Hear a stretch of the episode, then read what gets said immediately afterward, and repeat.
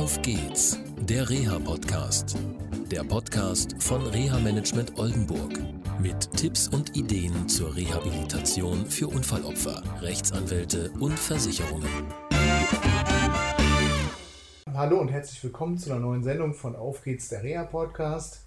Heute sitze ich bei so einem jungen Mann hier in äh, Bassum. Ähm, und du bist wer? Der Per Klausing. Der Per Klausing. Wir kennen uns eine ganze Zeit.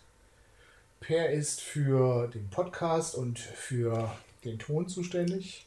Und für das Einbringen in Facebook und all diese Sachen oder so, da unterstützt du uns.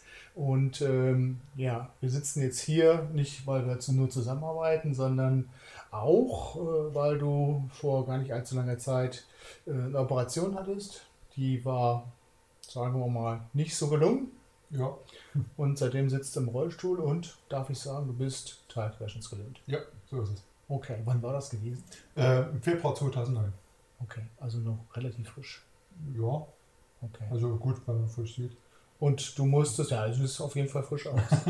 Danke. Ja, nein. Und äh, du hast dein ganzes Leben umstellen müssen, wie Ja. viele Menschen, die so ein Schicksal haben. Und ähm, bist dann, man hört so ein bisschen an deinem Dialekt, nicht wirklich Norddeutscher, Nein, nein. äh, sondern kommst mehr so aus der Richtung Sachsen und ja, bist der Liebe wegen dann hier äh, im Norden aufgeschlagen. So sieht's aus. Umgezogen wegen der Liebe. Okay, klasse. Und ähm, unser Thema, ähm, ja, im Prinzip, wir hatten uns über eine Sache unterhalten, die Leidenschaft, die du mit deiner Frau teilst. Und äh, dann kam noch, ja, ich mache aber ja doch auch noch, weißt du doch eigentlich. Und gut, aber wo geht es heute wirklich eigentlich primär drüber? Also heute heute geht es um das Rollstuhltanzen in Bremen. Mhm. Rollstuhl tanzen? Beim Tanzen er Beine. Ja, also für den normalen Gedanken ja, aber wenn man sich auch rhythmisch bewegen kann, äh, braucht man die Beine nicht unbedingt. Mhm. Äh, wir tanzen äh, mit dem Rollstuhl. Mhm. Kann man, es gibt da den, den Duo-Paar, als auch die Kombo-Paare. Das Kombo-Paar besteht aus Rollstuhlfahrer und Fußgänger. Mhm. Und äh, das Duo-Paar besteht aus zwei Rollstuhlfahrern. Das sind etwas anspruchsvoller, weil man dann doch etwas mehr mit dem Kopf arbeiten muss. Mehr mit dem Kopf arbeiten, den erklären wir Mhm. mal. Wie muss ich mir das vorstellen? Wir wollen es eigentlich jetzt so, sag ich mal, auch schmackhaft machen für Menschen, Ja. die vielleicht gerne, ähm, sag ich mal, diesen Sport betreiben wollen. Mhm. Und dann sagst du, ich muss viel mit dem Kopf machen. Oder ja, das schreckt vielleicht den einen oder anderen und die ein oder andere auch ab. Erklär es mal. Es ist, also, es ist kein, kein, keine Prüfung, also man, man muss sich nicht so den Kopf anstrengen, dass man vielleicht Prüfungsangst haben muss. Äh, es ist einfach, dass die Bewegungsabläufe äh, ganz anders ablaufen wie beim Fußgänger. Beim Fußgänger, der lernt seine Schritte eben vor, zur Seite, links, rechts ran, wie man dazu schön sagt. Äh, der Rollstuhlfahrer, der macht diese Schritte nicht. Hm, Dann stell mir das so vor, okay, du sprichst von Aktivrollstuhlfahrern. Also es können nur Menschen äh, mit Handicap machen, die aktiv Rollstuhl fahren oder wer darf diesen Rollstuhltanz machen? Im Prinzip darf jeder, der den Rollstuhl, also der Rollstuhl sitzt, darf tanzen. Äh, es ist, spielt dabei keine Rolle, ob es ein Aktivrollstuhl ist oder ob es ein passiver ist, also ein elektrischer. Es spielt auch keine Rolle, ob man da nur mit dem Joystick lenken kann oder mit Mundstücken lenken kann. Im Prinzip kann jeder, der im Rollstuhl sitzt, tanzen. Okay, gut. Dann hast du gerade erzählt, die Kombo-Paare. Wie machen die das? Also bei zwei Rollstuhlfahrern, okay, kann ich mir gut vorstellen, aber wie machen das Kombo-Paare? Also Fußgängerin, Fußgänger und ein Rollstuhlfahrer oder Rollstuhlfahrerin. Die Kombopaare, die haben eine andere Herangehensweise. Die können etwas mehr tanzen, die können andere Schritte machen. Also die können Schritte machen, der Fußgänger zumindest.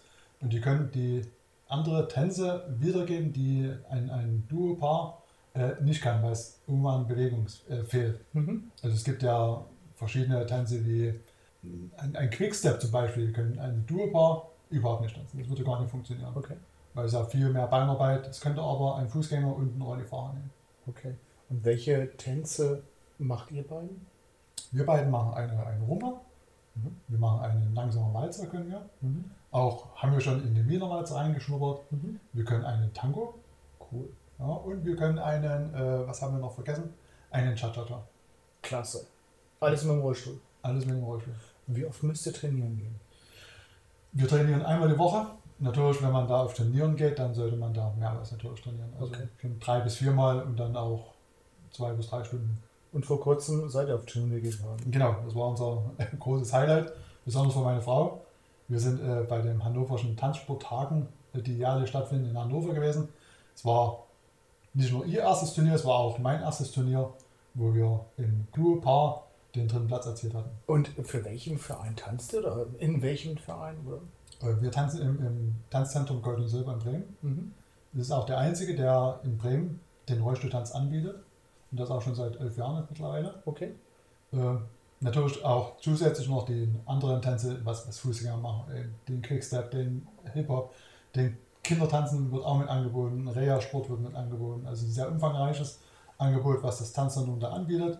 Wie groß ist von eurem Tanzsportclub das Einzugsgebiet? Eigentlich in ganz Bremen. Oftmals ist es so, dass der Rollstuhlfahrer, der neu drin sitzt, nicht weiß, was er machen soll. Oder eben nicht äh, erstmal sich mit der Situation erstmal klarkommen muss, erstmal reinfitzen muss, weil es ja ein langwieriger, schwerer Prozess das Ganze.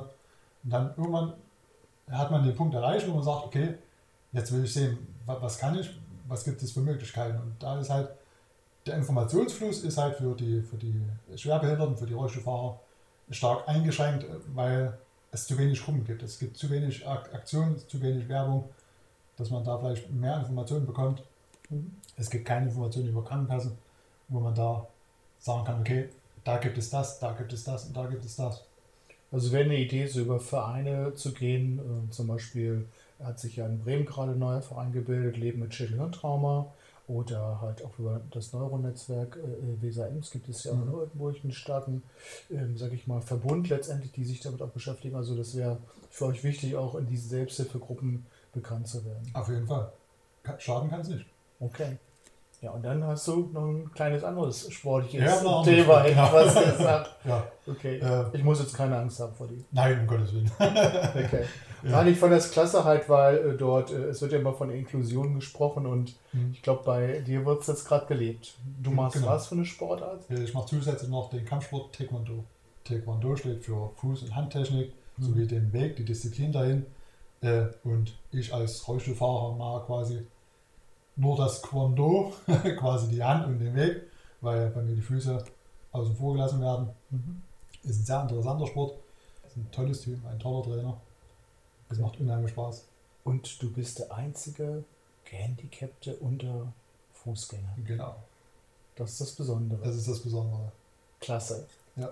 Also im normalen Sportverein, was auch immer normal ist, ähm, ja, bist du eingegliedert worden. Also du Ja. bist wirklich äh, dazwischen drin und machst deine Prüfung und Genau. was ist dein Ziel? Welchen, welchen Gürtel hast du Ja. jetzt gerade? Ich habe jetzt den, den grünen Gurt. Den Grüngurt. Und dein Ziel ist? Der Ziel ist natürlich der schwarze. Aber es ist natürlich auch ein tolles Beispiel, wenn man sich selber kümmert, dass man also eine Menge erreichen kann im Sport halt auch. Ne? Selbst sage ich mal, wenn ein Angebot gar nicht vorhanden ist, wie bei jetzt bei dir das Taekwondo halt. Äh, Ich hatte letztens ein Gespräch mit einem Betroffenen gehabt, der sagte, ja, ich kann ja keinen Sport machen. Ähm, Er hat eine Paraplegie, also eine Querschnittslähmung und äh, ich sagte, doch, du kannst viel machen. Und er sagte, ja, du mit dem Basketball. Sag ich, nein, äh, du kannst auch noch ganz viele andere Sachen machen. Du kannst äh, Tischtennis spielen, Tennis spielen. Dann kam das Tanzen. Ja. Und jetzt habe ich auch da, noch dazu gelernt, Taekwondo geht auch. Ja. Cool. Okay. Gut. Per, vielen Dank fürs Gespräch. Sehr gerne. Okay. Tschüss. Tschüss. Das war eine Folge von Auf geht's, der Reha-Podcast. Eine Produktion von Reha Management Oldenburg. Weitere Informationen über uns finden Sie im Internet unter www.rehamanagement-oldenburg.de.